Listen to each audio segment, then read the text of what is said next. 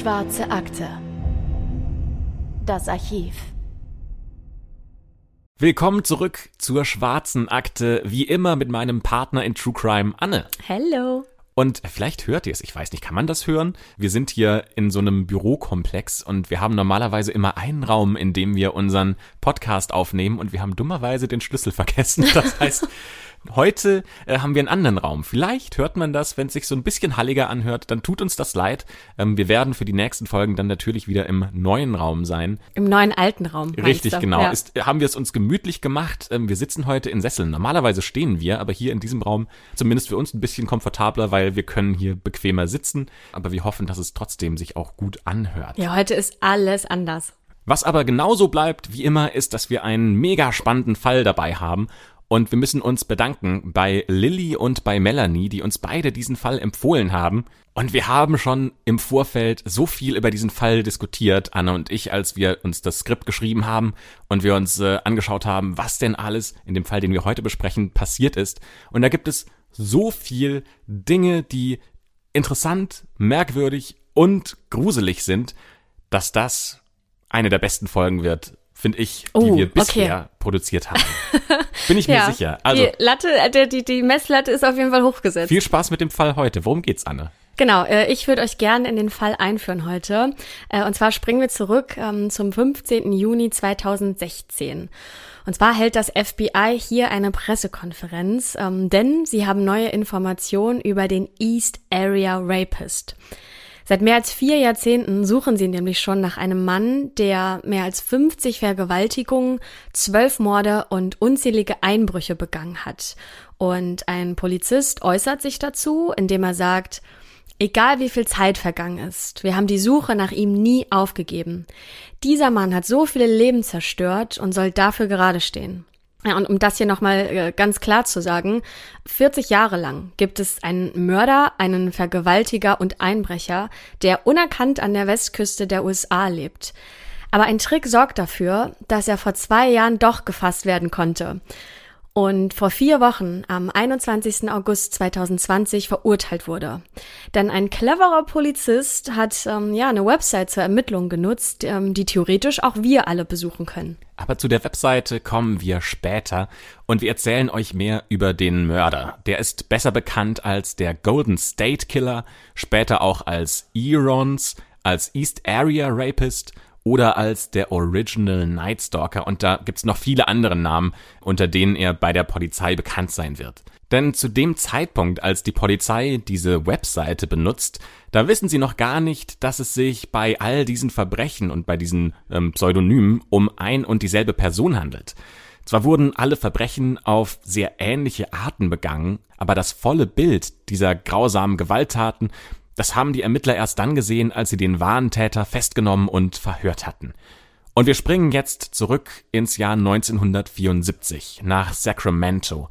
Denn da gibt es in der Umgebung von dieser Stadt Verbrechen, die die Polizei zum ersten Mal mit diesem Täter vor ein Rätsel stellen. Und das Phantom, das sie jagen, nennen sie den Visalia Ransacker. Und bis zum Jahr 1975 hat der Visalia Ransacker geschätzt ungefähr 120 Straftaten begangen. Und die meisten davon waren Häuser, in die er eingebrochen ist und dabei hat er mehrere Wertsachen gestohlen. Und das hat eigentlich ganz harmlos angefangen. Weil das erste Verbrechen, das man ganz sicher dem Visalia Ransacker zuschreiben kann, das ist am 19. März 1974 ein Diebstahl, in dem er ein Sparschwein klaut, in dem 50 Dollar enthalten sind. Aber von Mal zu Mal, da werden die Summen höher, die er stiehlt. Und es gibt auch so ein paar Punkte, die darauf schließen lassen, dass er nicht ein professioneller Einbrecher ist, sondern eher so ein Amateur. Weil er klaut nur Gegenstände, die keinen hohen Wert haben. Also zum Beispiel ähm, lässt er Dinge wie Fernseher, Radios ähm, oder auch Kreditkarten, die lässt er einfach liegen, aber er klaut dafür Dinge, die eher so persönlichen Wert haben. Zum Beispiel Hochzeitsringe, Briefmarkensammlungen oder manchmal klaut er auch einen Ohrring von einem Ohrringpaar und ähm, häufig sind es auch Dinge, die er klaut, die man so, ich sag mal, für den, für den normalen Hausgebrauch ähm, gebrauchen könnte. Also sowas wie T-Shirts, Klebstoff oder auch Dosenwurst. ja, das hat schon im Vorfeld zu einem Lacher gesorgt, auf jeden Fall. Ich meine, was ist Dosenwurst für ein Wort, hä? Ähm. Ja, also mit der, mit der gebührenden Ernsthaftigkeit, er klaut Essen aus den Kühlschränken oder aus den Vorratsräumen, die äh, dort eben gelagert sind. Und manchmal ist es auch quasi so, als ob er mit den, mit den Besitzern dieser Häuser spielen will, weil er Gegenstände im Haus einfach verrückt oder verstellt. Und irgendwann reicht es ihm nicht mehr, einfach nur einen Einbruch am Tag zu begehen. Das heißt, der Visalia Rensecker begeht gleich mehrere Einbrüche am selben Tag. Am 30. November 1974 sollen es sogar zwölf Stück gewesen sein an einem Tag. Das musst du ja erstmal irgendwie organisieren. Ja, wie hat er das zeitlich geschafft, frage ich mich, aber da kommen wir ja später nochmal drauf zu sprechen. Und dabei gibt es auch immer bestimmte Muster, die der Täter immer und immer und immer wiederholt. Denn er sucht sich beispielsweise Wohnungen, von denen er wusste, dass die Bewohner an den Abenden nicht in der Stadt sein werden. Und meistens steigt er dabei durch ein geöffnetes Fenster oder er bricht die, ja, die Glasschiebetüren auf. Und wenn er dann im Haus ist, dann öffnet er dort als erstes weitere Fenster und Türen und ähm, nimmt teilweise sogar diese ähm, die Fenstergitter ab, um so mehrere Fluchtoptionen zu haben, wenn doch mal die Besitzer der Häuser, ähm, in die er da einbricht, unerwartet zurückkommen. Außerdem sorgt er dafür, dass er früh gewarnt wird und noch mehr Zeit eingeräumt bekommt, denn er legt an mehreren Stellen ähm, in den Häusern Flaschen oder Teller ab, die umfallen würden, sobald eine Tür geöffnet wird. Und wenn er das hört, dann weiß er ja natürlich genau, dass er jetzt vielleicht besser abhauen sollte, äh, wenn er nicht erwischt werden will. Im Haus jedenfalls fängt er zuerst damit an, jede Schublade zu durchforsten. Und er fokussiert sich dabei oft auf das Schlafzimmer und sucht dort nach Damenunterwäsche und er breitet dann alles aus, was er finden kann, ähm, auf dem Bett oder auf dem Fußboden. Und dann legt er Muster und Formen aus der Unterwäsche. Also zum Beispiel stapelt er die Höschen auf Kissen und der Visalia Ransacker bringt ähm, ja meistens Handlotion mit zu seinen Einbrüchen. Und vielleicht wisst ihr schon, ja, was jetzt kommt, denn er stapelt, wie gesagt, diese Höschen der Bewohnerin und die Polizei vermutet daher auch auf, ähm, aufgrund von Bildern der Frauen, die er dann ähm, ja neben diese Häufchen platziert und auch Pornomagazine, äh, Magazine, die er dort zurechtlegt, dass der Visalia Ransacker sich an manchen Tatorten selbst befriedigt. So sieht das dann eben aus, ne? Und außerdem zerstört er an den Tatorten mehr, als eigentlich notwendig gewesen wäre. Das heißt, manchmal stößt er Regale um oder manchmal öffnet er auch eine Flasche Wein und kippt das dann alles auf den Teppichen aus. Also schon eine krasse Steigerung zu denen, ich habe mal 50 Euro aus einem Sparschwein geklaut. Also mhm. da ist er schon eine ganze Spur weitergegangen. Und die Polizei ist da natürlich jetzt drauf und dran, diesen Täter fassen zu wollen. Allerdings finden sie keine Fingerabdrücke. Und das spricht dafür, dass der Täter bei seinen Einbrüchen wahrscheinlich Handschuhe trägt. Und mehr als 18 Monate lang, also anderthalb Jahre, schafft es der Visalia Ransacker, ohne große Zwischenfälle seine Einbruchsserie durchzuziehen. Bis zum 11. September 1975. Denn da ist der Visalia Ransacker kein Einbrecher mehr, sondern ab diesem Moment ist er ein Mörder. Und wir müssen hier einen kleinen, ähm, ja, einen kleinen Disclaimer ähm, abgeben. Und zwar ist nicht zu hundertprozentig geklärt, ob diese Person von dem Zwischenfall, von dem wir gleich erzählen, wirklich der Visalia Ransacker ist. Aber diese Tat wird ihm zugeordnet und die Polizei sagt, das Muster passt so gut, deswegen glauben wir, dass er das ist. Und an diesem Tag, an diesem 11. September 1975, da bricht er nämlich in das Haus von Claude Snelling ein.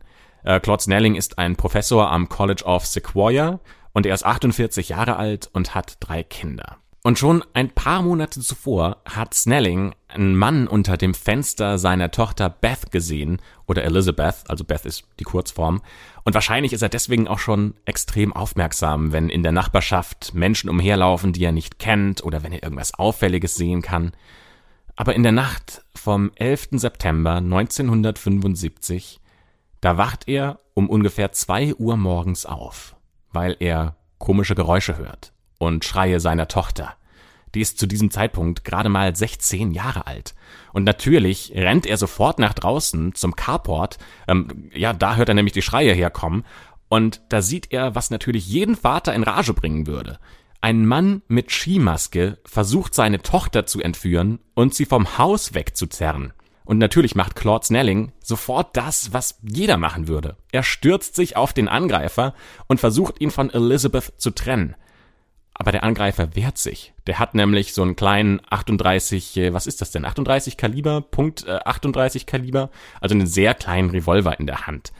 Und als er sieht, wie Snelling auf ihn zugerannt kommt, da schießt er zweimal und trifft Snelling in die Brust.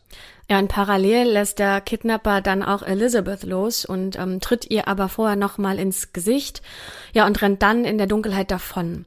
Und als der Krankenwagen am Tatort eintrifft, ist Claude Snelling bereits tot. Ja, es gibt keine verwertbaren Spuren, außer einem geklauten Fahrrad, das der Täter ein paar Straßenblöcke weiter zurückgelassen hat. Und die Aussage von Elizabeth, die hat man ja auch. Und sie sagt, dass sie im Bett gelegen hat, als sich plötzlich jemand auf sie draufgelegt hat. Und zuerst hat sie gedacht, dass das ein blöder Streich ihres Bruders gewesen wäre, weil er das schon mal gemacht hat in der Vergangenheit. Aber dann hört sie eine tiefe Stimme, die ihr ins Ohr flüstert, dass sie jetzt bloß nicht schreien soll, sonst würde der Mann sie töten. Und soweit sich Elizabeth erinnern kann, waren das auch die letzten Worte, die der Täter zu ihr gesagt hat. Und ja, sie schätzt diesen Mann auf etwa 25 bis 30 Jahre alt, auf ja 1,80 Körpergröße und ähm, er soll eine mittlere Statur gehabt haben. Sie konnte nicht so viel vom Gesicht erkennen, ne, weil der ja eine Skimaske trug, aber zumindest erinnert sie sich daran, dass der Täter weiß oder heller Hautfarbe gewesen sein muss und ein rundes Gesicht hat. Ne, Soweit konnte sie das unter der Maske dann ähm, doch erkennen. Der Täter jedenfalls hat dann eine Hand auf ihren Mund gelegt und mit der anderen Hand ähm, ihren rechten Arm auf dem Rücken festgehalten. Und die Polizei hat daraufhin auch eine Idee und geht einen eher ungewöhnlichen Weg, denn Elizabeth lässt sich hypnotisieren, um weitere Informationen über den Einbrecher herausfinden zu können, ähm, die sie vielleicht wegen des Schocks, den sie ja durch diesen Überfall bekommen hat, nicht ähm, ja allein heraufbeschwören kann. Und es ergeben sich dadurch auch tatsächlich neue Hinweise, die die Polizei aufnimmt. Elizabeth erinnert sich zum Beispiel daran, dass der Täter deutlich schwerer als ihr Freund gewesen ist, weswegen die Polizei annimmt, dass der Täter eher mollig gewesen sein muss. Ja, und außerdem kann sie sich an kleine Stummelfinger erinnern und sie ist sich sicher, dass er keine Handschuhe getragen hat. Die Polizei allerdings findet keine Fingerabdrücke am Tatort und ist sich daher auch unsicher, ob das tatsächlich so gewesen sein kann. Naja, mit den Hinweisen, die wir jetzt gerade euch äh, erzählt haben, ist es natürlich wahnsinnig schwierig, ein Phantombild zu erstellen oder nach einer konkreten Person zu fahnden. Aber hier ist das Ding. Die Polizei hätte fast den Täter auf frischer Tat ertappt. Man hätte fast diese ganzen Hinweise nicht mehr gebraucht, weil er der Polizei ins Netz gegangen ist. Am 12. Dezember 1975 nämlich, ist ja auch nur drei Monate nachdem Claude Snelling getötet wurde, da gibt es wieder eine Schießerei. Und zwar zwischen dem Visalia Ransacker und der Polizei selbst. Gegen 8.30 Uhr abends wird ein maskierter Mann in der Gegend gesehen, in der der Visalia Ransacker besonders gerne einbricht und besonders häufig einbricht. Und Detective William McGowan ist vor Ort und positioniert sich, um den Einbrecher endlich auf frischer Tat schnappen zu können. Weil schon Stunden zuvor hat die Polizei verdächtige Fußabdrücke gefunden. Und die haben zu einem bestimmten Haus geführt. Und da vermutet die Polizei, dass hier der nächste Einbruch stattfinden wird. McGowan wartet in der Garage und andere Polizisten sind auch in Wagen oder zu Fuß in der Nähe positioniert und ja, dann kommt irgendwann dieser Moment, auf den er den ganzen Tag gewartet hat. Der sitzt in der Garage und wartet einfach nur, dass was passiert. Und dann kommt tatsächlich der Einbrecher und nähert sich dem Haus. Und McGowan kann in der Dunkelheit eine schwarz gekleidete Gestalt sehen. Und die macht sich gerade an der Tür zu schaffen und will die knacken. Und für William McGowan ist das natürlich das Zeichen, jetzt musst du zugreifen. Das heißt, er geht langsam auf diese Gestalt zu, begibt sich aus der Deckung, in der er ist, raus und bleibt ungefähr so einen Meter vor der Gestalt stehen und leuchtet ihr mit der Taschenlampe ins Gesicht. Und offensichtlich hat er den Täter überrascht, denn der schreit laut, Oh Gott, nein! Tja, und dann zieht sich wohl der Visalia Ransacker die Kappe vom Kopf, stopft sie sich in die Jackentasche und fängt dann an zu laufen, so schnell er nur kann. Und er springt als erstes über einen Zaun und damit beginnt die Verfolgungsjagd zu Fuß, weil McGowan weiß natürlich, das ist der Mann, den du jetzt haben möchtest. Und der springt auch über den Zaun und ruft auch mehrfach Stopp. Und der Einbrecher ruft, bitte tut mir nichts. Naja, und so geht das weiter und William McGowan verfolgt die Gestalt durch mehrere Straßen. Tja, und dann äh, an einer weiteren Straßenecke springt der Einbrecher über einen Zaun, also nochmal über einen anderen Zaun und bleibt dann stehen. Ja, und wahrscheinlich denkt jetzt der Polizist über Routinebefehle und die Routinegriffe nach, die er eben braucht, um eine Person festzunehmen. Und ja, damit der Einbrecher auch stehen bleibt und auf keinen Fall Widerstand leistet, da greift McGowan zu seinem Revolver und gibt einen Warnschuss ab auf den Boden. Und der sagt natürlich ganz deutlich, ich bin nicht bereit zu verhandeln, du musst jetzt meinen Anweisungen folgen. Ja, und in einer sehr hohen und hysterischen Stimme ruft der Einbrecher dann sowas wie, äh, tu mir nicht weh. Und, Kannst du das ähm, bitte höher und hysterischer machen? Nein. Möchtest du das? Ihr könnt euch das, glaube ich, vorstellen. Ähm, naja, na, jedenfalls nimmt der äh, dazu auch noch seine Hände nach oben. Ne? Also so von wegen, ich ergebe mich. Und ähm, William McGowan sagt, dass ähm, er auch weitere Polizisten zur Verstärkung gerufen hat. Denn aus den vergangenen Einbrüchen, Einbrüchen weiß er ja, dass der Ransacker bewaffnet sein kann ähm, und auch bereit ist zu schießen. Und die Situation muss dann wie folgt gewesen sein. Der Ransacker dreht sich um und nimmt die Hände dann aber wieder nach unten. Und die beiden sind jetzt nur noch durch einen Zaun voneinander getrennt. Ja, und plötzlich greift Ransacker in seine Jackentasche, zieht mit der linken Hand eine Pistole hervor und schießt zwischen den Zaunlatten hindurch auf William McGowan. Die Kugel trifft aber die Taschenlampe des Polizisten, mit der er in das Gesicht des Einbrechers leuchtet und durch diese Wucht des Schusses und den Schock wird William McGowan aber auf den Rücken zurückgeworfen und bleibt auch kurz benommen liegen. Als er wieder aufsteht, sieht er nur noch in der Ferne, wie der Einbrecher davonläuft. Und nur wenige Minuten später sind über 70 Polizisten am Ort der Schießerei und finden dort auch Fußabdrücke von Tennisschuhen und können so zumindest ja die Fluchtrichtung des Visalia Ransackers feststellen. Außerdem finden sie einen Teil der Beute, die der Einbrecher in einen Socken gestopft hatte und äh, ja wohl beim Weglaufen dann verloren hat. Aber von der Person selbst fehlt jede Spur. Die Polizei kann den Mann an diesem Abend nicht fassen. Aus den Informationen, die sie bisher aus allen gemeldeten Einbrüchen gesammelt haben, ergibt sich jetzt folgendes Bild. Die Polizei geht davon aus, dass der Täter ein anderes Motiv hat, als sich an den Einbrüchen zu bereichern. Denn ja, möglicherweise hat der Täter dunklere Motive, die sexueller Natur sein könnten.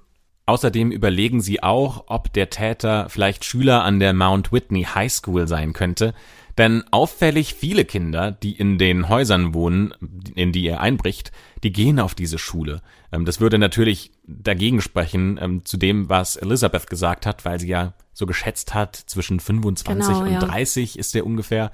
Ähm, aber zumindest wollen sie sich das als Option offen halten. Und ähm, sie wissen ja auch, der Täter ist ungefähr 1,80 groß.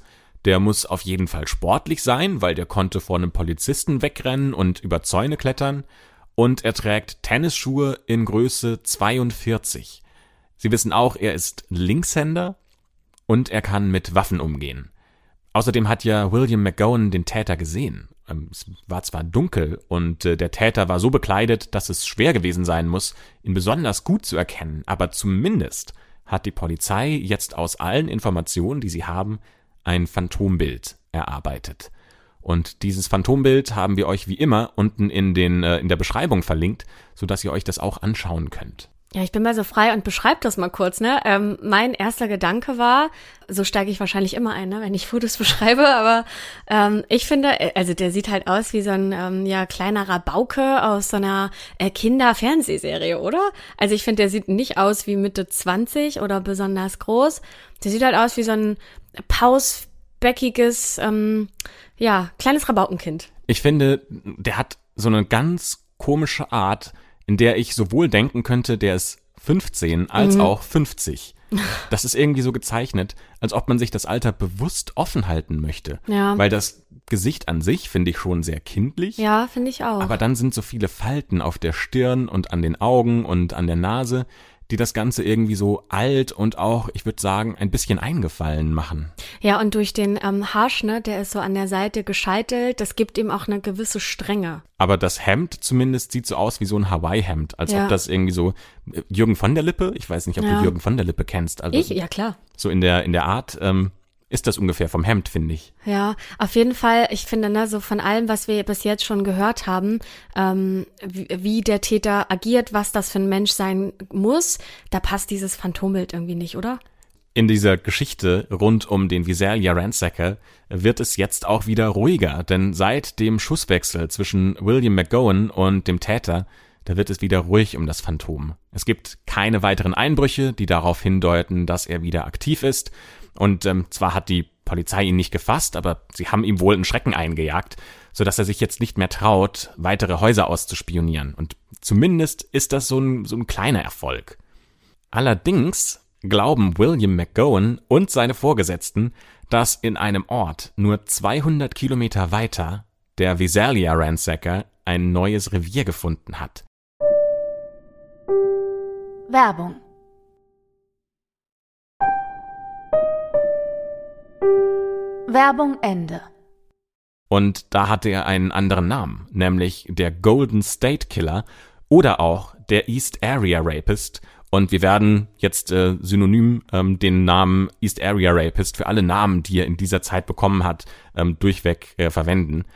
Die Polizei fahndet nämlich nach einem Täter, der sehr ähnliche Abläufe in seinen Verbrechen hat, wie der Visalia Ransacker. Und die Polizei sagt, weil sich diese Täter in ihrer Beschreibung und in den körperlichen Merkmalen und in den bevorzugten Methoden so ähnlich sind, da können wir es uns einfach nicht leisten, darüber hinwegzusehen, dass das die ein und dieselben Personen sind, die für die Vergewaltigungen oder auch die Verbrechen äh, in Visalia zuständig ist. Denn sowohl der Visalia Ransacker als auch der East Area Rapist haben nichts Wertvolles gestohlen, darum ging es ihnen nicht.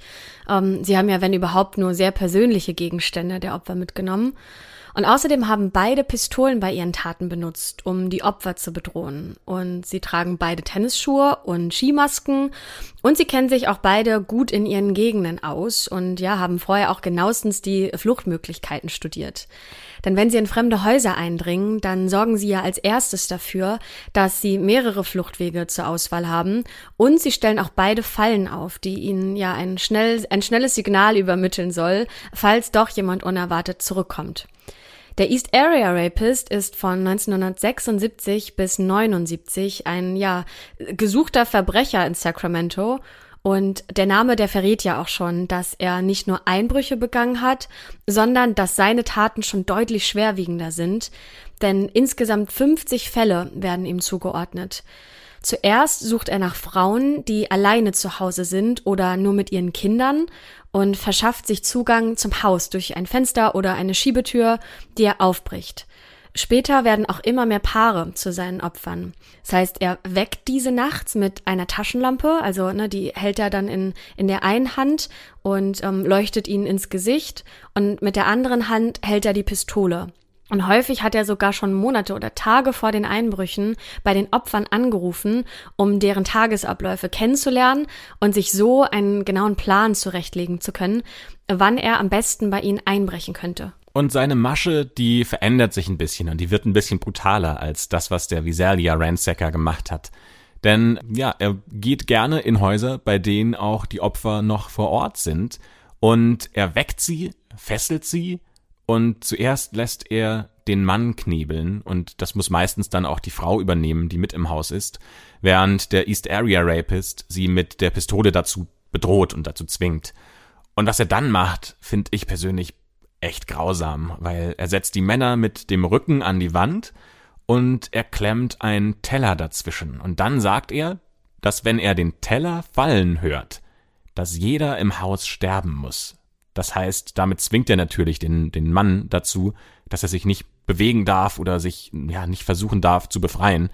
Und dann nimmt er die Frauen in ein anderes Zimmer oder in ein anderes Stockwerk und da vergewaltigt er sie.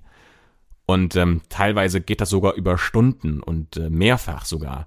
Und sogar Kinder und Jugendliche gehören zu seinen Opfern. Das jüngste Mädchen ist gerade mal 13 Jahre alt. Und die älteste Frau, die von ihm vergewaltigt wird, die ist 41.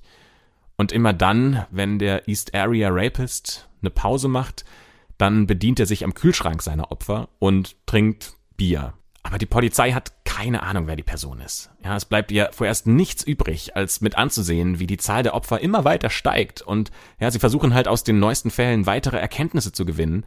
Und ja, das ist ja klar, wenn sowas passiert, dann schreibt auch die Presse immer mehr über diese Einbruchsserien. Und äh, die Polizei bittet sogar darum, dass die Presse weniger darüber schreibt, weil, naja, sie will halt die Bevölkerung nicht verunsichern. Das äh, erinnert mich so ein bisschen an dieses, kennst du das Zitat von Thomas de Maizière? Der als äh, Innenminister damals, da gab es so eine Anschlagsserie bei irgendeinem DFB-Länderspiel, ist eine Bombe, glaube ich, ähm, irgendwo platziert worden. Dann wurde er nach Informationen gefragt und er hat gesagt, ich kann Ihnen hier nicht mehr ähm, Informationen geben, weil, wenn ich jetzt mehr sagen würde, würde das einen Großteil der Bevölkerung verunsichern. Mhm. Wo ich irgendwie immer denke, so, ist das jetzt tatsächlich Verunsicherung oder verunsichert es dich mehr, dass du weißt, jemand will Informationen ja, zurückhalten? Ja, ja. Ähm, das, da habe ich voll dran denken müssen, als ich das gelesen habe. Also die Presse ähm, lässt sich da natürlich nicht reinreden. Aber das Leben der Menschen verändert sich jetzt, weil normalerweise hatten viele Menschen nachts ihre Fenster offen stehen oder haben ähm, erst die Tür geöffnet und dann geschaut, wer davor steht. Aber diese Angewohnheiten, die legen die Bewohner jetzt ab. Die sind nämlich besorgt um ihre Sicherheit, natürlich, und die haben Angst. Es wird eine Bürgerwehr gegründet und in vielen Blocks bleibt jede Nacht mindestens eine Person zu jeder Zeit wach, damit bei der kleinsten Bewegung sofort jemand Alarm schlagen kann. Und in einem Zeitungsbericht, den wir gefunden haben, steht, dass ein Mann nachts äh, eine Eisenstange auf den Boden hat fallen lassen und sofort überall im Umkreis gehen Lichter an und alle äh, strahlen mit der Taschenlampe raus, um zu schauen, was da passiert ist und wer da gerade am Werk ist. Tatsächlich sagen sogar in der ganzen Gegend Männer ihre Geschäftsreisen ab, ähm, wenn sie mal irgendwie über Nacht weg müssen, weil sie einfach Angst haben, dass, äh, während sie weg sind, ihre Frauen vergewaltigt werden. Und ja, das, das Alarmanlagenbusiness boomt in der Gegend, weil jeder seine Tür verriegeln will.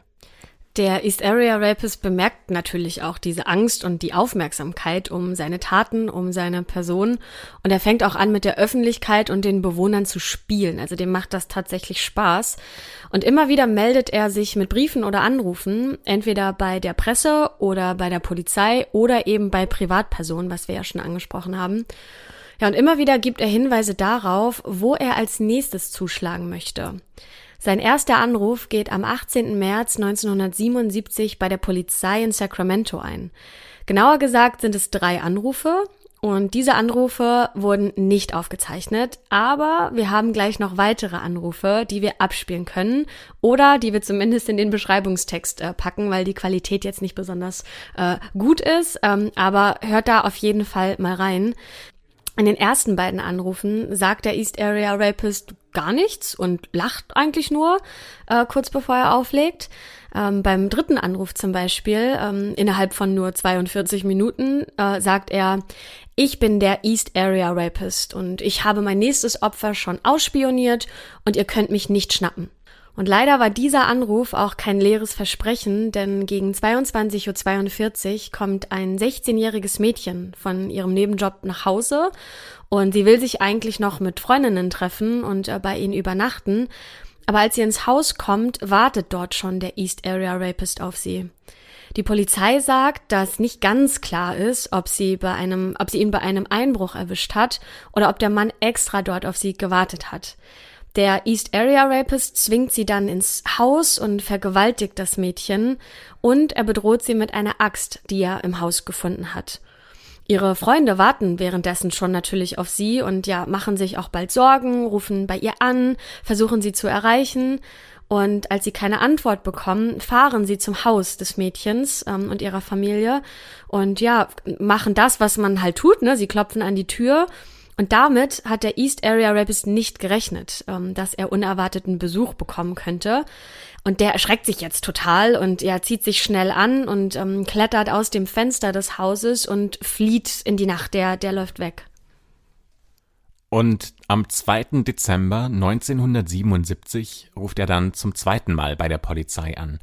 Und seine Nachricht, die ist ziemlich klar. Ähm, er sagt auf Englisch, You're never gonna catch me. East Area Rapist, you dumb fuckers. I'm gonna fuck again tonight. Be careful. Oder auf Deutsch, Ihr kriegt mich nie, ihr Idioten. Heute Nacht werde ich wieder loslegen. Ja, und äh, tatsächlich wird auch dieses Mal der East Area Rapist wieder aktiv. Denn gegen 11.30 Uhr nachts bricht er bei einer jungen Frau Mitte 30 ein. Und äh, bei dieser Frau schläft sogar noch der kleine Sohn im Nebenzimmer, aber der bekommt von all dem gar nichts mit. Und die Frau sagt, dass sie durch den hellen Strahl einer Taschenlampe aufgeweckt wird. Und klar, die ist geblendet und die kann nichts sehen. Aber nach dem ersten Schock dieser Taschenlampe sieht sie dann, dass der Mann, der in diesem Moment über ihr steht, in der anderen Hand eine Pistole hält. Und da ist ja wahrscheinlich schon genau in dem Moment klar, wer das überhaupt ist. Und der East Area Rapist bindet ihr die Hände auf dem Rücken zusammen und die Frau muss enorme Angst gehabt haben, weil die ja weiß, was jetzt passieren muss. Die hat da eine Ahnung. Aber es kommt nicht so weit. Weil der East Area Rapist, der verlässt das Haus fluchtartig. Weil in der Nähe des Hauses stehen Teenager auf der Straße und die sprechen laut miteinander. Und das scheint den Einbrecher so sehr zu stören oder zu verunsichern, dass dieser jungen Frau, in deren Schlafzimmer er gerade steht, die schlimme Erfahrung der Vergewaltigung erspart bleibt. Es ist nicht so ganz klar, ob die Teenager wissen, welche, ja in Anführungszeichen, Heldentat sie gerade verbracht haben, aber zumindest haben sie es geschafft, in dieser Nacht den Vergewaltiger zu vertreiben und ein Verbrechen verhindert. Aber der East Area Rapist geht noch einen Schritt weiter, denn er schreibt nicht nur ein langes Gedicht an die Sacramento Bee, die größte Zeitung in der Region, den Bürgermeister und einen großen TV-Sender, ähm, in dem er weitere Taten ankündigt, sondern er ruft auch bei Privatpersonen zu Hause an und ähm, ja kündigt direkt an, dass er bei ihnen vorbeikommen wird, um sie zu töten. Und das muss man sich mal vorstellen, wie furchtbar das eigentlich sein muss, so einen Anruf aus dem Nichts zu bekommen, oder? Oh, ich will es mir gar nicht vorstellen. Also du denkst ja an nichts Böses, dann klingelt das Telefon und dann, ja meistens flüstert er eher ins Telefon, also er benutzt ja nicht seine normale Stimme, damit wäre er ja identifizierbar, sondern er verstellt sie auch noch und Ganz häufig atmet er erstmal laut ins Telefon. Und das ist auch wirklich super gruselig, weil das verlinken wir ähm, euch auch mal in der Beschreibung. Äh, ich habe es mir an. genau, ich habe mir gestern nämlich gerade noch angehört. Und wenn du nicht weißt, was du da hörst, dann finde ich hört man auch nichts. Aber wenn du halt weißt, in dem Moment stöhnt da ein Mörder ins Telefon, ist das super super merkwürdig einfach, sich das, sich das anzuhören. Vor allem ist das ja, also gerade in den, in den 70ern und 80ern hattest du ja kein Display, auf dem du wusstest, genau. wer anruft, sondern dein Telefon klingelt, du gehst ran, du hörst erstmal nichts und denkst dir, naja, vielleicht hat sich jemand verwählt. Genau. Und dann wird dir erst klar, dass da dieser Mörder angerufen hat, dass Boah, das kriege ich Gänsehaut. Gruselig, ja. Ähm, aber nicht alle Anrufe und ähm, Drohungen münden dann auch in einer in eine Tat, denn manchmal ruft er auch mehrfach bei einer Familie an und ähm, droht damit, sie umzubringen. Und ja, also klar, ne, die Opfer, die litten da teilweise richtig lange drunter, weil sie in ständiger Angst gelebt haben, dass der Mörder oder der der Vergewaltiger jederzeit zuschlägt und ähm, wenn ihr euch die Aufnahme anhört, dann erkennt ihr vielleicht, dass der East Area Rapist versucht, wie du gerade schon sagst, ne, seine Stimme so zu verstellen, dass es sehr schwer wird herauszufinden, wer die Person am anderen Ende der Leitung tatsächlich ist. Und einer der letzten Anrufe, die vom East Area Rapist bekannt sind, geht am 6. Januar 1978 bei der Telefonnothilfe ein. Und der Mann, der dort anruft, der sagt, dass er das alles eigentlich gar nicht mehr möchte und Hilfe braucht. Und nach einem kurzen Gespräch sagt er dann aber, dass er glaubt, dass dieses Gespräch zurückverfolgt werden kann und legt auf. Der unterbricht die Leitung. Allerdings passiert etwas nach diesem Anruf, was den Inhalt des Gesprächs in Frage stellt. Denn obwohl er sagt, dass er das alles nicht mehr will, begeht der East Area Rapist einen weiteren Mord. Und zwar an Brian und Katie Maggiore. Die gehen am 2. Februar 1978 eigentlich nur eine Runde Gassi mit ihrem Hund. Und an diesem Abend werden sie auf offener Straße vom East Area Rapist erschossen. Es ist nicht so ganz klar, unter welchen Umständen. Vielleicht hat er die beiden schon im Visier gehabt und verfolgt und hat eigentlich nur auf die richtige Gelegenheit gewartet. Das FBI geht aber eher davon aus, dass sie ihren späteren Mörder eigentlich nur zufällig auf der Straße gesehen und erkannt haben und dann eben der East Area Rapist dazu gezwungen war, ähm, zu handeln. Weil dann können sie natürlich keinen Alarm schlagen oder Hinweise an die Polizei geben. Und sehr wahrscheinlich haben die beiden sogar noch versucht zu fliehen, aber sie hatten einfach gegen diesen grausamen Mann keine Chance. Wie wir schon gehört haben, soll der ja sportlich sein und hatte eine Pistole. Ähm, und da hatten die beiden einfach, einfach riesiges Pech wahrscheinlich. Und das Ding ist ja, dass das FBI und die Polizei schon seit über vier Jahren nach dieser Person suchen. Ja, wir haben 1978. Seit 1974 wissen sie vom East Area Rapist oder vom Visalia Ransacker. Und sie haben immer noch nicht mal eine Ahnung, wer das sein könnte. Und sie können zwar das Täterprofil eingrenzen und auch die Gebiete, in denen diese Verbrechen stattfinden, aber abgesehen davon tappen die ja komplett im Dunkeln. Aber am 9. Dezember 1978, da ändert sich das. Denn Ermittler finden an diesem Tag drei verdächtige Seiten aus einem Notizbuch ganz in der Nähe eines Ortes, an dem ein wahnsinnig verdächtiges Fahrzeug gestanden hat. Und die Polizisten durchsuchen diesen Ort, weil nämlich der East Area Rapist wieder in ein Haus eingebrochen ist. Und ja, die Seiten, die müssen von dem East Area Rapist stammen, weil sie finden nämlich auch in der Nähe, wo sie das gefunden haben, verdächtige Fußspuren von Tennisschuhen. Und Spürhunde, die finden sogar seinen Fluchtweg, der vom Haus der Opfer zu nahegelegenen Gleisen führt, aber da endet die Spur abrupt. Die hört einfach auf. Diese Beweise, also diese Notizseiten, die gefunden werden, die sind bis heute als Homework Papers äh, bekannt. Und diese Seiten sind auf so einem Standard-College-Blog geschrieben. Und äh, die erste Seite, die man findet, die scheint eine Art Hausaufgabe für die Universität zu sein. Die zweite Seite ist eine Art Tagebuch, in der der Autor seinen Ärger über die sechste Klasse beschreibt und wie sein Lehrer ihn als Strafarbeit immer wieder den gleichen Satz schreiben ließ. Und das muss für den East Area Rapist so eine große Demütigung gewesen sein, äh, dass er schreibt, ich habe noch nie jemanden so sehr gehasst wie ihn. Damit meint er natürlich den Lehrer. Und die dritte Seite, die zeigt eine handgemalte Karte. Und äh, die haben wir euch natürlich auch unten in der Beschreibung verlinkt. Da könnt ihr auch gerne draufklicken. Sehr viel Begleitmaterial heute, ne? Ja, aber also das ist schon, ich muss ehrlich sagen, ich kenne mich nicht aus mit Architektur oder mit Landschaftsbau, aber das sieht mir schon nach, ähm, also zumindest semi-professionell aus. Ja, finde ich auch. Ähm, und äh, wir haben ja vorhin angekündigt, dass wir heute mal woanders aufnehmen. Äh, und vielleicht hört ihr die Architekten im Hintergrund, mit denen wir äh, uns das Büro teilen. Die würden wahrscheinlich sagen, das geht gar nicht. Das hat irgendwie ein, ein Schüler gemalt oder so. Aber ja, für mich als Laie sieht das auch schon relativ professionell aus, dafür, ähm, dass das jemand ja mit der Hand erstellt hat, ne? Damals gab es ja noch keine ähm, Computerprogramme, zumindest wahrscheinlich nicht für den Hausgebrauch, sag ich mal. Ähm, Christopher, beschreib doch mal, was man hier ja genau erkennen kann. Also im Kern sind es auf jeden Fall Häuser von oben und ähm, es sind wahnsinnig viele Vierecke. Also was mir schwer fällt, ist zu erkennen, wo genau die Straßen entlang laufen sollen. Ähm, was man erkennen kann, ist, dass da auf jeden Fall ähm, in der rechten unteren Ecke ein großer Teich mhm. sein muss, an den ein Wald grenzt.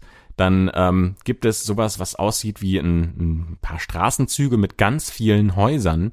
Und jedes Haus hat nochmal so ein kleines ja, wie so ein Tetris-Steinchen mhm. in sich reingemalt, aber die sehen immer unterschiedlich aus. Ja, die ähm, Ermittler, die diese Karte gefunden haben, die finden auch heraus, dass in der Karte Symbole eingezeichnet sind, die die Höhenveränderungen im Gelände kennzeichnen. Und auch die Dächer auf der Karte zeigen an, ähm, in welche Richtung sich zum Beispiel das Dach neigt. Aha. Ja, und obwohl der Zeichner dieser Karte sich in Architektur und äh, ja, Kartenzeichnen ähm, irgendwie auskennen muss, ähm, findet das FBI nicht heraus, welcher Teil von Sacramento das jetzt genau sein soll. Ähm, obwohl es ja schon auffällig ist mit diesem großen Teich. Ne? Auf der Rückseite der Karte steht ein großes Wort, nämlich Punishment, also Bestrafung. Und noch ein interessanter Hinweis ist zu sehen, denn darüber steht Come from Snelling. Also, ne, das ist ja der Name des Professors, den der Visalia Ransacker erschossen hat. Und das ist der Beweis. Der Visalia Ransacker und der East Area Rapist ist ein und dieselbe Person. Allerdings kommt die Polizei jetzt mit dieser Bestätigung nicht unbedingt weiter, Bis Juli 1979 gehen die Einbrüche und Vergewaltigungen noch weiter und dann verschwindet der East Area Rapist spurlos von der Bildfläche und Sacramento ist nicht mehr das Gebiet, in, in dem er seine Verbrechen begeht. Aber er wird jetzt auch nicht zum gesetzestreuen Bürger, denn er wechselt einfach nur das Stadtgebiet, in dem er seine Opfer sucht. Aus dem East Area Rapist wird jetzt der Original Night Stalker. So nennt ihn die Polizei in Santa Barbara, denn hier begeht er seine nächsten Verbrechen. Werbung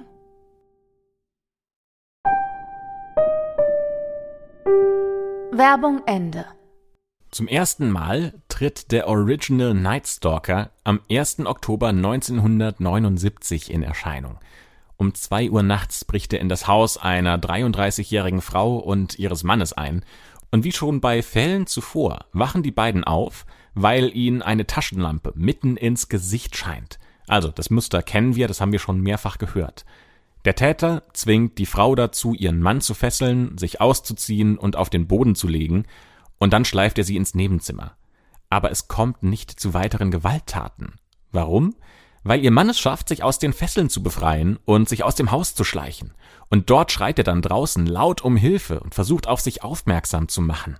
Und das hört natürlich der Original Night Stalker und er ergreift sofort die Flucht. Und bis zum 30. Dezember bleibt er in Deckung, weil an diesem Abend hören Nachbarn des 44-jährigen Robert Offerman und der 35-jährigen Alexandra Manning lauten Lärm. Es ist kurz vor Silvester, also klar 30. Dezember.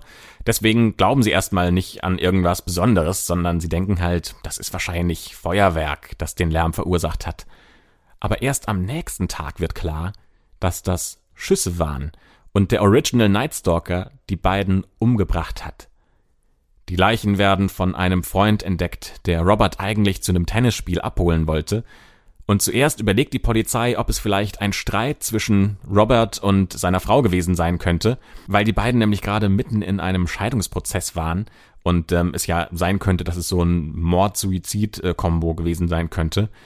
Aber sie finden später ein geklautes Fahrrad aus der Garage der beiden und das ist so ein ganz typisches Muster, das der Original Night Stalker auch benutzt, weil der ist schon bei anderen Fällen mit einem gestohlenen Fahrrad vom Tatort geflohen oder hingefahren und hat die dann irgendwo mitten auf der Flucht an der Straße liegen lassen.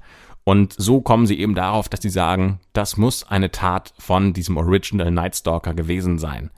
Und besonders ist an diesem Fall auch, dass die Beamten am Tatort Hundespuren finden – aber Robert und Alexandra, die hatten gar keinen Hund. Also der kommt nicht von ihnen. Das ist quasi fast so, als ob der Original Night Stalker seinen eigenen Hund zu diesem Verbrechen mitgenommen hat. Die nächsten zwei Jahre bis zum Jahr 1981 mordet der Original Night Stalker jetzt regelmäßig in Santa Barbara und Orange. Und er benutzt immer das gleiche Muster. Er bricht in die Häuser ein, er fesselt seine Opfer, er vergewaltigt die Frauen und tötet die Bewohner des Hauses meistens, indem er sie mit einem Knüppel erschlägt. Die Polizei kann den Original Night Stalker jetzt deswegen mit dem East Area Rapist in Verbindung bringen, weil beide Täter ihre Opfer mit dem Diamantknoten fesseln. Und das ist schon ein eher ungewöhnlicher Knoten und die Vorgehensweisen passen auch so gut zueinander, dass jetzt klar ist, das müssen dieselben Personen sein. Der Original Night Stalker legt dann allerdings eine Pause ein und kehrt im Jahr 1986 zum letzten Mal aus seiner Deckung hervor und ermordet die 18-jährige Janelle Lisa Cruz, während ihre Familie im Urlaub in Mexiko ist. Ab diesem Zeitpunkt sind keine Morde, keine Einbrüche oder andere Verbrechen bekannt, die dem Visalia Ransacker, dem Eastside Rapist oder dem Original Night Stalker zugeordnet werden können. Die Polizei ist immer noch ratlos und kann selbst 40 Jahre, nachdem die Verbrechen begonnen haben, immer noch keinen Verdächtigen befragen. Und um das jetzt nochmal kurz zeitlich einzuordnen, die Ermittlungen haben über 25 Jahre lang gedauert, bis im Jahr 2001 die Fälle des East Area Rapist und des Original Night Stalkers miteinander verknüpft werden. Wir erzählen das so, als wäre das quasi alles äh, von Schlag auf Schlag, aber das, also nur nochmal, um das klar zu machen. 25 Jahre, bis jemand auf die Idee kommt, dieser Diamantknoten ist so ein besonderes mhm. Merkmal an diesen Einbrüchen, dass wir diese Fälle übereinander legen und man dann anfängt, mehr Informationen quasi über beide Täter zu bekommen oder über diesen, diesen einen Täter, aber man hat zwei Gebiete mit zwei Informationsmustern. Genau. Und vor allem jetzt wiederum 15 Jahre später, also auch eine Menge, Menge Zeit. Wir sind jetzt schon im Jahr 2016 geht das FBI mit den bis dahin gesammelten Informationen an die Öffentlichkeit und fragt jetzt nach weiteren Hinweisen aus der Bevölkerung. Und dann, am 24. April 2018, nimmt die Polizei einen Mann namens Joseph James DeAngelo fest und sagt über ihn, wir haben den gesuchten Mörder gefunden. Ja, so, warum, warum ist man sich da jetzt so sicher? Weil ein Polizist hatte eine ziemlich clevere Idee, die dazu geführt hat, dass Joseph James DeAngelo in den Kreis der Verdächtigen gerutscht ist. So, und jetzt kommen wir zu dieser Webseite, mit der wir die Podcast-Folge begonnen haben, die jeder von uns benutzen kann. Und vielleicht kennt ihr das ja auch. Es gibt diese es Seiten. Es ist nicht Facebook. Nein, auch nicht Tinder. Das wäre auch komisch. Aber es ist so ähnlich wie Tinder. Es ist quasi Tinder für DNA. Ähm, gibt vielleicht diese Webseiten, die ihr kennt, ähm, bei denen man eine Speichelprobe abgibt und dann bekommt man Informationen über seinen eigenen Stammbaum und äh, ja, kriegt dann so eine Info, mit wem man verwandt sein könnte, basierend auf der Datenbank von diesem Anbieter. Und so kann man dann rausfinden, dass ähm, möglicherweise die eigene Großmutter fremdgegangen ist oder wo weit entfernte Teile der Verwandtschaft noch irgendwo anders auf der Welt leben. Wahrscheinlich wird das meistens von Hobby-Familienforschern genutzt, die ein bisschen mehr über die eigene Historie rausfinden wollen. Vielleicht bist du ja auch mit einem Prominenten verwandt und äh, du weißt es nicht. Aber die Polizei hat mit DNA-Spuren und sie sagen nicht genau, woher sie diese DNA-Spuren haben und wo sie die gefunden haben, aber sie haben die da eingeschickt und haben gesagt, hey, untersucht mal bitte mit diesen DNA-Spuren, die wir haben, wer da verwandt sein könnte mit dieser Person. Tja, und ein paar Wochen später liegen dann tatsächlich Ergebnisse vor ähm, von verschiedenen Menschen, die bei diesem Anbieter auch ihre DNA-Stränge eingeschickt haben. Und aus diesen Personen konstruieren jetzt die Beamten mehrere Stammbäume. Über mehrere Generationen hinweg, bis ins Jahr 1800 gehen sie da zurück. Das heißt, sie haben jetzt mehrere tausend Personen in ihrer Datenbank und das ist natürlich viel zu viel. Das heißt, sie müssen jetzt erstmal anfangen zu filtern, wer da reinpasst und wer nicht. Ja, und einige Punkte sorgen dafür, dass sie ein paar Menschen auch ausschließen können. Ähm, also, ne, was, was wissen wir jetzt nochmal über den Täter? Er ist männlich, er ist etwa 1,80 groß, hat Schuhgröße 42, im Jahr 1979 wurde er auf ja zwischen 25 und 30 geschätzt, also muss er jetzt ungefähr zwischen 60 und 75 Jahre alt sein. Er kennt sich gut mit der Ermittlungsarbeit der Polizei aus und er weiß, wie er ohne Spuren zu hinterlassen fliehen kann. Er ist körperlich fit und das FBI geht davon aus, dass er einen Job hat oder hatte, bei dem er weder spät abends noch früh morgens arbeiten muss. Und aus all diesen Informationen verdichtet das FBI nach und nach die Anzahl der Verdächtigen.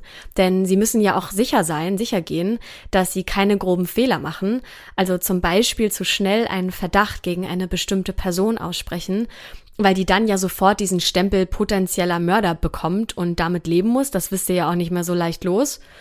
Und sie müssen auch sicher gehen, dass nicht jemand fehlerhaft in ihre Recherche einbezogen wurde. Jedenfalls nach Monaten der Recherche und auch mehreren falschen Verdächtigungen kommt das FBI zum Ergebnis, dass Joseph James DeAngelo der gesuchte Täter sein muss. Und am 24. April 2018 nehmen sie ihn daher auch fest. Und es wird auch ziemlich schnell klar, warum Joseph James DeAngelo sich so gut mit der Polizeiarbeit auskennt, weil er war selbst Polizist. Joseph James DeAngelo, um mal mehr über diese Person zu erzählen, wurde am 8. November 1945 in der Nähe von New York geboren. Sein Vater war ähm, in der Armee, also war Soldat, und deswegen hat er auch einen großen Teil seiner Kindheit in Deutschland verbracht, weil seine Familie hier stationiert wurde. Und da hat er schon sehr früh harte Gewalt erlebt.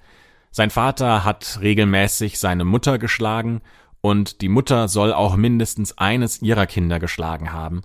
Und äh, als ob das noch nicht genug wäre an Gewalt, wird sogar noch krasser. Es gibt einen Freund der Familie, der sagt, dass Joseph gesehen hat, wie zwei Soldaten seine kleine Schwester vergewaltigt haben. Die Schwester war damals sieben Jahre alt und Joseph neun oder zehn. Und die Kinder haben ihren Eltern sogar davon erzählt, aber ihnen wurde befohlen, nie wieder darüber zu sprechen. Und ein Experte des FBI sagt, dass so seine Vergewaltigungsfantasien entstanden sein könnten. Und er fällt auch während seines Studiums schon durch kleinere Diebstähle oder auch äh, durch andere Dinge auf, zum Beispiel, dass er Tiere erschießt. Und im Jahr 1964 dann wird er Soldat und als Techniker in den Vietnam geschickt, in den Vietnamkrieg, kehrt allerdings nach zwei Jahren wieder zurück und ähm, hat dann eigentlich erstmal was, was man so, ich würde mal sagen, normales Leben nennen könnte. Er will nämlich seine Verlobte Bonnie heiraten. Die beiden haben sich während des Studiums kennengelernt. Aber Bonnie bricht die Beziehung ab. Und es könnte sein, dass dieser Verlustschmerz äh, zu diesen Taten geführt hat. Zeugen seiner Verbrechen haben ausgesagt, dass er bei seinen Vergewaltigungen I hate you, Bonnie geschrien hat. Ich hasse dich, Bonnie. Er wird dann, wie gesagt, Polizist und arbeitet in Visalia, in der Einheit, die Einbrüche und Diebstähle aufklärt. Und wir haben euch ein Bild von Joseph James D'Angelo auch verlinkt. Unten in der Beschreibung könnt ihr euch auch gerne anschauen. Da ist er relativ jung, würde ich sagen, also wahrscheinlich um die 30, aber er sieht sehr teilnahmslos aus. So würde ich das beschreiben. Ja, ähm, also ne, er schaut nicht direkt in die Kamera, er schaut vorbei, aber also ich finde, er sieht jetzt eher, ja, also unscheinbar weiß ich nicht, aber er sieht zumindest jetzt nicht auffällig aus. Ähm, und man äh, würde jetzt nicht sofort denken, so, wow, der sieht irgendwie gefährlich aus, der sieht aus wie ein Mörder mit Mörderaugen, oder? Also, das wäre jetzt nicht mein, mein erster Eindruck. Nein, aber was mir auffällt, ist, wie extrem gut das Phantombild war, das wir vorher besprochen haben. Ja, das stimmt. Das passt eins zu eins. Das Einzige, was sich geändert hat, ist, dass er nicht mehr ähm, Jürgen von der Lippe Hemden trägt, sondern seine Police-Uniform. Ähm, also er hat ein Abzeichen, einen Sheriff-Stern und ähm, was steht auf dem Ärmel drauf? Das kann ich leider nicht, nicht lesen. Nicht. Aber das ist, ich würde mal sagen, eher so mittlerer, unterer Dienstrang. Ich glaube, wenn du so ganz oben bist, dann hast du noch mal mehr Plaketten, die du zeigen kannst. Genau, schaut euch auf jeden Fall beide Bilder mal ähm, nebeneinander an, dann äh, genau kann man Christophers Aussage auf jeden Fall bestätigen. Im November 1973 heiratet er dann seine Frau Sharon. Und zu dieser Zeit beginnt er als Visalia Ransacker in mehrere Häuser einzubrechen und die ersten Gewalttaten zu begehen. Und da fragt man sich ja aber auch, also hat das niemand mitbekommen, was er da gemacht hat? Ähm, das hat man seine Frau natürlich gefragt und äh, die sagt, dass sie ja nichts bemerkt hat ähm, und sie hat sich von seinen Ausreden auch blenden lassen, dass er abends länger arbeiten muss oder zur Fasanenjagd geht oder seine Eltern besucht. Also sie meinte, sie hat nichts mitbekommen. Und ja, sie hat die ganzen Jahre, das muss man sich nochmal vor Augen führen, die ganzen Jahre hat sie mit einem Vergewaltiger und Mörder zusammengelebt. Denn sie trennen sich erst im Jahr 1991. Sie haben sogar drei gemeinsame Töchter. Das heißt, ne, der, der, der Typ, der war nebenbei also ein ganz normaler Familienvater. Ähm, einer seiner Vorgesetzten bei der Polizei, der äußert sich auch dazu und sagt, dass er niemals vermutet hätte, dass Joseph James D'Angelo ein berüchtigter Killer ist. Allerdings wird er im Jahr 1979 vom Dienst der Polizei suspendiert, weil er bei einem Ladendiebstahl erwischt wurde. Er fällt in den ähm, 90er Jahren beispielsweise auch seinen Nachbarn negativ auf, äh, weil die einen Hund haben, der für Joseph zu laut ist. Und er spricht ihn dann auch äh, auf den Anrufbeantworter und sagt, if you don't shut up that dog, I'll deliver a load of death. Also er beschuldigt die Nachbarskinder zum Beispiel auch, dass sie ihn ausspionieren würden, wenn sie draußen spielen und er wirft Gegenstände nach ihnen. Und grundsätzlich beschreiben ihn seine Nachbarn auch als verärgerten Mann, der häufig mit Schimpfwörtern um sich schmeißt. Also ja, vielleicht hätte man früher sehen können, dass er in Frage kommen könnte, Aber offensichtlich hat er die Rolle als normales Mitglied der Gesellschaft so gut gespielt und perfektioniert, dass sogar die Menschen, die ihm am nächsten gestanden haben, wirklich absolut gar nichts mitbekommen haben. Und äh, das Rätsel um diesen Fall ist dann auch tatsächlich ziemlich schnell gelöst, weil nämlich Joseph James D'Angelo insgesamt 13 Morde und 13 Kidnappings gesteht.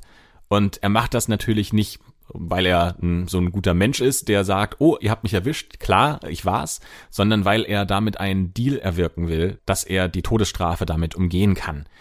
Warum er allerdings diese Taten begangen hat, das erklärt er mit einer inneren Persönlichkeit. Diese innere Persönlichkeit nennt er Jerry und Jerry hat ihn dazu gezwungen, all diese Verbrechen zu begehen. Und er sagt, ich hatte nicht die Kraft, ihn wegzudrängen. Er hat mich benutzt. Er ist mit mir gegangen, er war in meinem Kopf, er, er war ein Teil von mir. Ich wollte diese Dinge nicht machen. Irgendwann habe ich dann aber Jerry abgestoßen und dann hatte ich ein glückliches Leben. Ich habe all das gemacht, was mir vorgeworfen wird, und jetzt muss ich dafür büßen. Ja, und äh, dann gibt's natürlich den Prozess, ähm, und bei den Prozesstagen und auch dem Urteil, da sind Angehörige der Opfer anwesend und auch Opfer selbst, ähm, also zum Beispiel Leute, die er angerufen hat, die unter seinen Anrufen ähm, leiden mussten. Und er sagt, wenn ihm der Richter etwas vorliest und fragt, ob er sich dazu schuldig bekennt, da sagt er, ich gestehe. Und seine Stimme ist während seiner sehr knappen Antworten sehr hoch und schwach und gebrochen. Und das Urteil wurde dann tatsächlich erst vor wenigen Wochen gesprochen, am 21. August 2020 ja, wenn man sich so die, die Videos anschaut auf YouTube, da gibt es diesen Prozess zum Nachverfolgen, dann ähm, ist das alles wegen Corona natürlich sehr weit auseinandergesetzt. Jeder muss Abstand halten. Der Prozess findet nicht in einem Standardgerichtssaal statt, sondern in der Sporthalle. Die Zuschauer sitzen auf Plastikstühlen und ähm, tatsächlich, äh, wie gesagt, sitzen auch Überlebende seiner Taten mit in diesem Saal. Ähm, und sie haben sich T-Shirts angezogen, auf denen sowas steht wie zum Beispiel Victim Survivor. Und während die Staatsanwaltschaft ihr Plädoyer vorliest, da stehen einige Frauen auf und äh, sie versuchen die Aufmerksamkeit von Joseph zu bekommen und sie wollen, dass er die Nachrichten liest, die sie sich auf ihr T-Shirt gedruckt haben. Aber der schaut nur abwesend auf den Boden. Und ganz am Ende sagt er, ich habe mir all eure Statements angehört. Jedes einzelne. Und es tut mir leid für jeden, dem ich wehgetan habe. Und wegen seiner Taten hat dann Joseph James D'Angelo eine mehrfache lebenslange Haftstrafe bekommen. Das heißt, ähm, der wird nie wieder aus dem Gefängnis freikommen. Also ich finde es ja echt Wahnsinn, dass der über Jahrzehnte lang ein vermeintlich normales Leben mit einer Familie geführt hat, die nichts davon mitbekommen hat, was der macht. Also, oder? Das ist doch völlig. Kannst du dir das vorstellen, dass du also nicht mal eine, eine, eine Ahnung hast, was dein Partner macht ich stelle mir das so ein bisschen vor wie so einen notorischen Fremdgänger, der neben seiner Freundin so drei, vier verschiedene andere Frauen hat, ähm, mit denen er auch oder denen er auch so eine Beziehung vorgaukelt. Und das mhm. funktioniert ja ähm, erstaunlich gut. Also wenn man sich so Leute dann auch mal anhört, die sowas gemacht haben, die haben einfach für alles eine gute Erklärung, die bauen sich so Parallelleben auf, die sie als Ausrede verwenden, die wissen genau, wem sie welche Ausrede erzählt haben, damit sie sich in ihren Geschichten nicht verstricken. Und ich glaube, irgendwann wirst du da einfach wahnsinnig talentiert drin, Ausreden zu erfinden, die Sinn machen. Ja, mich würde ja auch interessieren, ob er sich irgendwann schon in dem sicheren Glauben befunden hat, dass man ihn niemals schnappen wird, weil seine Taten haben ja irgendwann aufgehört. Und ob er wirklich geglaubt hat, okay, die haben mich bis heute nicht verhaften können, jetzt wird auch nichts mehr passieren. Oder ob er ja jeden Tag irgendwie mit der, ich sag mal, Angst gelebt hat oder ähm, ne, so, ach, heute werden sie mich verhaften, weil ja wirklich jahrelang nichts passiert ist und plötzlich war die Technik und die Möglichkeiten weit genug, um ihn eben doch zu überführen. Ne? Das finde ich auch eine ganz spannende Frage. Da bin ich mir fast sicher, dass er sich das irgendwann gedacht hat. Also du hast wahrscheinlich so einen gewissen Rahmen, von dem du sagst, okay, vielleicht in den nächsten fünf Jahren, in den nächsten zehn Jahren, vielleicht werden sie mich da schnappen können. Mhm. Aber dann irgendwann werden doch so Fälle auch quasi obsolet. Also du, denkst du ja dann auch, okay, jetzt beschäftigt sich da nicht mehr ähm, ein Team von 20 Leuten mit, ja. sondern das Team wird kleiner, es wird weniger Budget draufgesetzt. Ich glaube, irgendwann denkst du schon tatsächlich, jetzt, jetzt habe ich es überlebt. Also jetzt wird mich nie wieder jemand schnappen. Ja, ich finde das ja auch interessant. Wir hatten es schon in vergangenen Folgen, dass das für die Polizei damals gar nicht so einfach war, wenn ähm, ja bestimmte Taten in, in, in unterschiedlichen Gebieten stattfanden, dass man das jetzt nicht unbedingt, dass man eins und eins zusammengezählt hat. Ne? Das finde ich auch total interessant, weil klar, die Kommunikation war ja damals auch noch nicht so einfach wie heute. Also ne, wie, wie sollten sich auch Polizisten aus verschiedenen Gebieten, Bundesstaaten ne, oder wie auch immer austauschen. Ne? Also vielleicht wäre das in der heutigen Zeit, also ich kenne mich mit der Polizeiarbeit nicht aus, vielleicht sollten wir uns mal einen Experten einladen, der da auch ein bisschen drüber erzählen kann. Ähm, wäre ja vielleicht auch mal ganz spannend. Ne, aber man kann denen das ja gar nicht verübeln, dass die damals ne, nicht eins und eins zusammen und ähm, die Gemeinsamkeiten erkannt haben, um eben zu sehen, dass ja, der, der Täter mit den verschiedenen Namen letztendlich dann doch ein und dieselbe Person ist. Ich würde gern wissen, wie er sich gefühlt hat, 2016, äh, als mhm. das FBI mit den ganzen Informationen an die ja. Öffentlichkeit gegangen ist.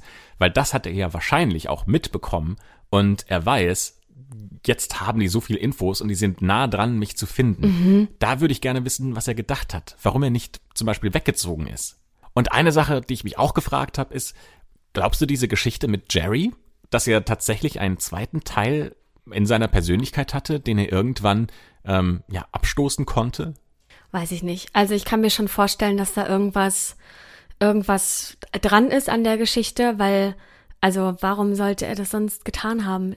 Äh, ich kann mir schon vorstellen, dass Jerry so eine Art, ähm, ja, so ein, so ein, so ein Verarbeitungsmechanismus mhm. ist, der quasi all die Gewalt, die er erfahren hat, in irgendeiner Form rauslassen mhm, muss. Ja. Und ich frage mich, warum er diesen, diesen Charakter verloren hat. Vielleicht hat er ja eine Therapie gemacht. Dann wäre das wahnsinnig spannend zu wissen, ob es Therapeuten gibt, die zum Beispiel wussten, dass er diese Person ist. Er ist der Visalia Ransacker, er ist der Golden State Killer, aber sie durften nicht zur Polizei gehen, weil sie dann ja eben dieses, dieses ähm, Gesetz haben, ja. dass sie die Infos nicht zu Strafverfolgung nutzen dürfen. Ja, interessante Frage. Ähm, weiß ich nicht, das ob wir das erfahren werden, Christopher. Ja, das werden wir wahrscheinlich nicht erfahren, aber also zumindest ist ja jetzt der ganze Fall geklärt und ich mhm. finde das wahnsinnig beeindruckend, dass nach 40 Jahren das noch geklärt und gelöst werden konnte. Ja, ich glaube, ähm, wir machen jetzt einige Zuhörer und Zuhörerinnen sehr glücklich, weil uns dann doch einige schreiben, dass sie Fälle lieber mögen oder gerne hören, die